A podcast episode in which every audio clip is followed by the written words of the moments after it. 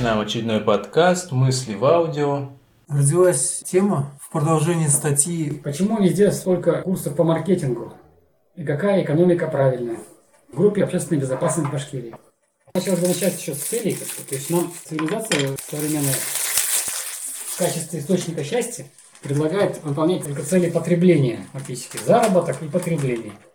Уважать, так сказать, свои инстинкты только на животном уровне, на базовые инстинкты. Все больше и больше. Какие у вас базовые инстинкты? Есть петь, понятно, дышать, спать, самообороняться и размножаться. Значит, смысл в том, что не просто, если ты обеспечил эти базовые потребности, ты должен еще их еще более круто обеспечить и еще показать всем. Для тех, у кого амбиций много, у кого желаний много, им предлагается демонстрировать, как ты красиво эти базовые потребности удовлетворяешь. Значит, ты суперсамец. То есть ты имеешь много денег. Деньги это что такое? Это значит запас твоих пищи, твоей пищи, твоей безопасности. Ты можешь в любой момент, пожалуйста, там себе дом новый построить, новую еды много купить, лекарства. Базовую потребность можешь себе еще лучше сделать.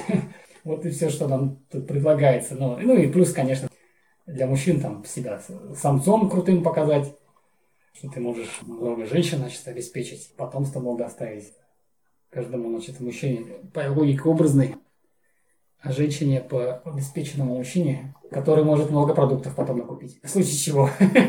То есть, если так прямыми словами говорить, да, нас держит на животном уровне. Следует это признать. Все, нас даже богачи, там сверхбогачи, у них идея только в этом и упирается в этой идее. Вот я сейчас смотрел Илья Рыбаков, кстати, вот совладелец Технониколя. Потом до этого смотрел еще этого Андрей Ковалев, тоже московский там олигарх его передачи, лекции. Да, они говорят, богатство это хорошо, богатство это круто. Причем он ну, не объясняет особо, зачем это. Цели они не дают жизни более объемлющих. Они вот показывают свою жизнь именно вот в разрезе то, что они хорошо значит, живут в теплом большом доме, хорошо питаются и на красивых машинах ездят, они там красивые женщины. То есть вот на этом примитивном уровне как бы цивилизация у нас пока аж остановилась. Это ладно еще. Печально еще понятно. Но больше всего проблем, что мы быстро планету жираем. Нельзя же так просто для того, чтобы выпендриваться, всю планету перерабатывать в мусор. Это вообще это неправильно. Каждый будет, если стремиться стать таким человеком, больше потреблять, больше потреблять безудержно, мы быстро очень планету сгложим. Глобальный предиктор знал об этом и выработал уже идеологию на замену, марксизм, которая была, не, смогла, не смогли внедрить, она была развенчана в нашем Советском Союзе большевиками, в частности Сталиным. Он разобрался в этом деле, и ее не смогли внедрить. А Россия должна была именно стать паровозом внедрения этого по всему миру. И пришло, пришлось глобальному предиктору остановиться дальше на, на той концепции западной, продолжить ее, чтобы сохранить рабовладение. Они вынуждены были капитализм продолжить, не тормозить его. И то есть он сильно раскачался за вот это время, за, 19, за 20 век, достиг таких небывалых размеров, что транснациональные корпорации везде проникли. И теперь мы видим, что они проникли уже в политику напрямую, уже полностью блокируют. Даже Трампа блокируют, там, которые как бы, ну, говорят, что он типа лицо от глобального предиктора, как в каком-то мере, да, в структурном смысле. И даже его заблокировали с помощью там этих технологий, Фейсбука, Твиттера, его там начали блокировать. Какая-то новая соцсеть у них там появилась. И тут тоже пролезли, Пекин, Пекин говорит. Туда тоже начали блокировать ее. Глобальный предиктор сам уже не рад, видимо, от своих же, своего же детища, которого он этих транснациональных корпораций это создал фактически. Ну, и эта идеология спровоцировала создание этих корпораций. И плюс астрофический процент постоянно под, подкручивал потребление. Тоже, они же тоже знали об этом фактически. Они знали, что фактический процент заставит предпринимателей искать все новые новые источники сбыта, ну, расширять профессиональное производство, все больше и больше, потому что кредит надо отдавать процентами. Да, мафия там жила хорошо, финансовая кредитная мафия, но она оказалась сама уже замкнута уже, что для тех, кто у них берет эти деньги, они замкнулись с ними вместе, и уже те, кто у них брал деньги, стали тоже очень влиятельными. И тут мы можем наблюдать войну, что финансовая мафия против производственной мафии, да, этот, что мы видим сейчас. Англия, это была финансовая мафия фактически, там же был как бы бухгалтерия их не было. она начала все уже сдавать позиции. Ну, да, понятно, это тоже предусмотрел глобальный предиктор, он перемещает в Китай там управление. А транснациональные корпорации тоже чувствуют, что там слабина пошла чуть-чуть. И тоже, видите, могут власть показать, показать зубы. В общем, как мы видим в виде информационных технологий. Социально-ролевой психологии тоже говорится, что сейчас идет война уже матричных с абстрактными технологиями, технологиями, да? И все это ближется к планету кризису, глобальному кризису. Плюс кризис этой идеи. Ну, мы начали с негатива, а можно же было позитив сначала еще, забыли. Что все-таки, да, работа нужна людям. Сейчас же технология все равно обновляется, все равно нужно товары доставлять людям. И сейчас технологии, они могут на пользу тоже послужить, правильно? Мы уже по интернету заказываем товар, это очень хорошо, очень удобно. И нужны для этого люди, которые умеют это делать. Маркетологи тоже нужны, по идее. И вот как соединить это дело, да? Вроде как негативный фактор, очень огромный, что планета перерабатывает мусор. И то же самое, что технологии удобства приносят в жизни. Это тоже правильно.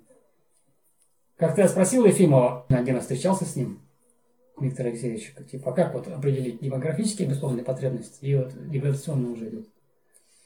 Ну, он так посмотрел, так, говорит, это говорит, по совести. То есть, видите, человек должен по совести каждый определить, сколько ему нужно по жизни, сколько, чтобы ему хватило вот, обеспечить себя. И сколько уже лиш, лишка уже идет. Все, уже лишка, уже столько товаров уже не надо. Ты начинаешь уже, не успеваешь носить всю эту одежду, что покупаешь, не успеваешь все эти вещи даже попользоваться. Это уже лишнего бывает. Можем взять, значит, от маркетинга вот этого полезное технологию, да, продаж, что не нужно ходить по магазинам, не нужно звонить по телефонам, это шарится, это неудобно все. Тут можно сразу страничку интернета открыл, все характеристики почитал, правильно, видос там посмотрел, отзывы почитал, это же очень удобно, и сразу заказал.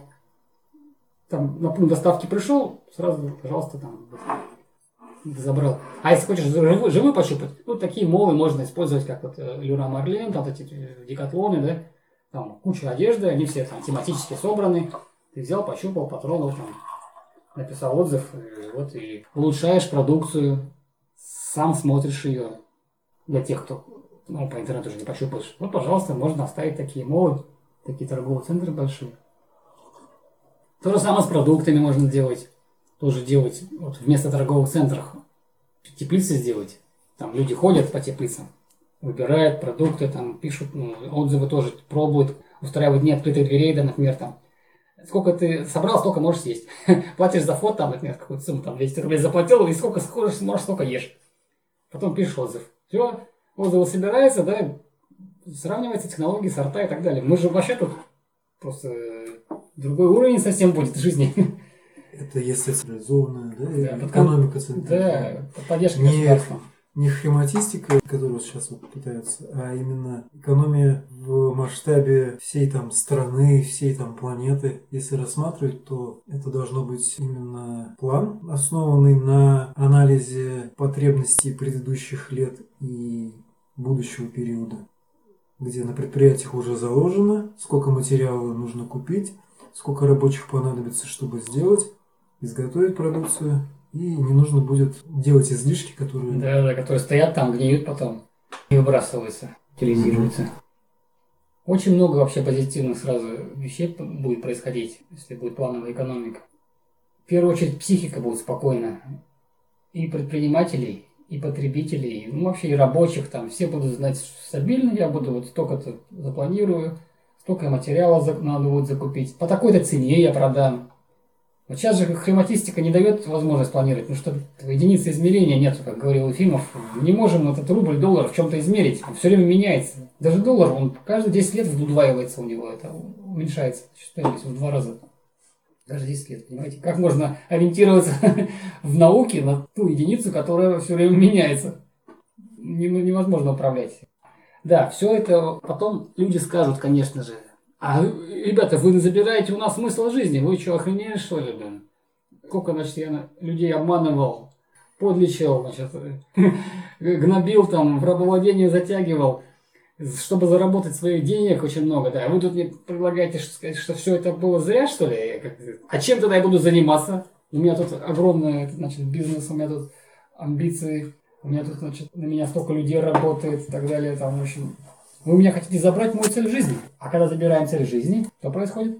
Человек теряет счастье, потому что, счастье происходит, когда цель жизни бессознательно выполняется. Вот, кстати, в фильме Канкинзаза, там вот эта фраза хитро остановлена, я вам хотелось бы ее продолжить, там спрашивает, общество без цветовой дифференциации штанов не имеет цели. А когда не нет цели, то это другой мужик перебивает его. Эй, хорош философствовать там.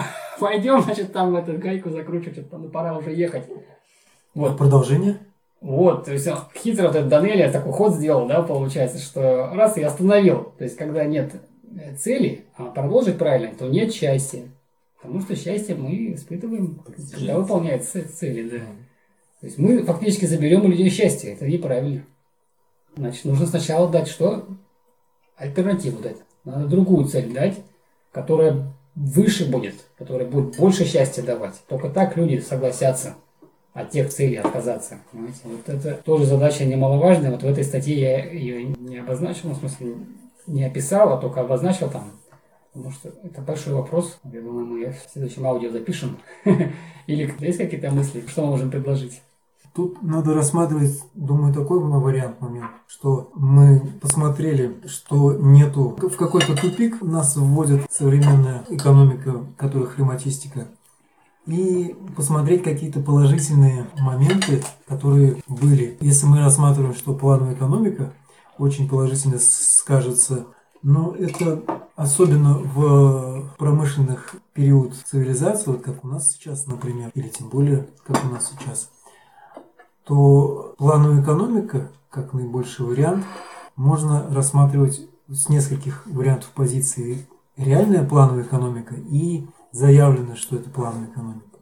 Многие из ныне живущих, а это 2021 год сейчас, застали конец СССР и про него вспоминают. Это 80-е, а особенно 85-е года плановая экономика была нацелена на, если рассмотреть, что в магазинах было. Создание дефицита.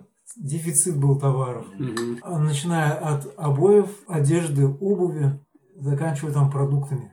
Был реальный дефицит. Товары в основном были качественные. Ну, либо экономика имела возможность производить качественные товары, потому что это уже было, и при нормальной и достаточной плановой экономике, а именно при, при Сталине это было выстроено, поскольку мы понимаем, что индустриализация была при Сталине, громадные переезды промышленности во время войны это было при Сталине, и становление экономики, промышленности и городов, которые пострадало за время Великой Отечественной войны, это очень большие площади, очень большие предприятия.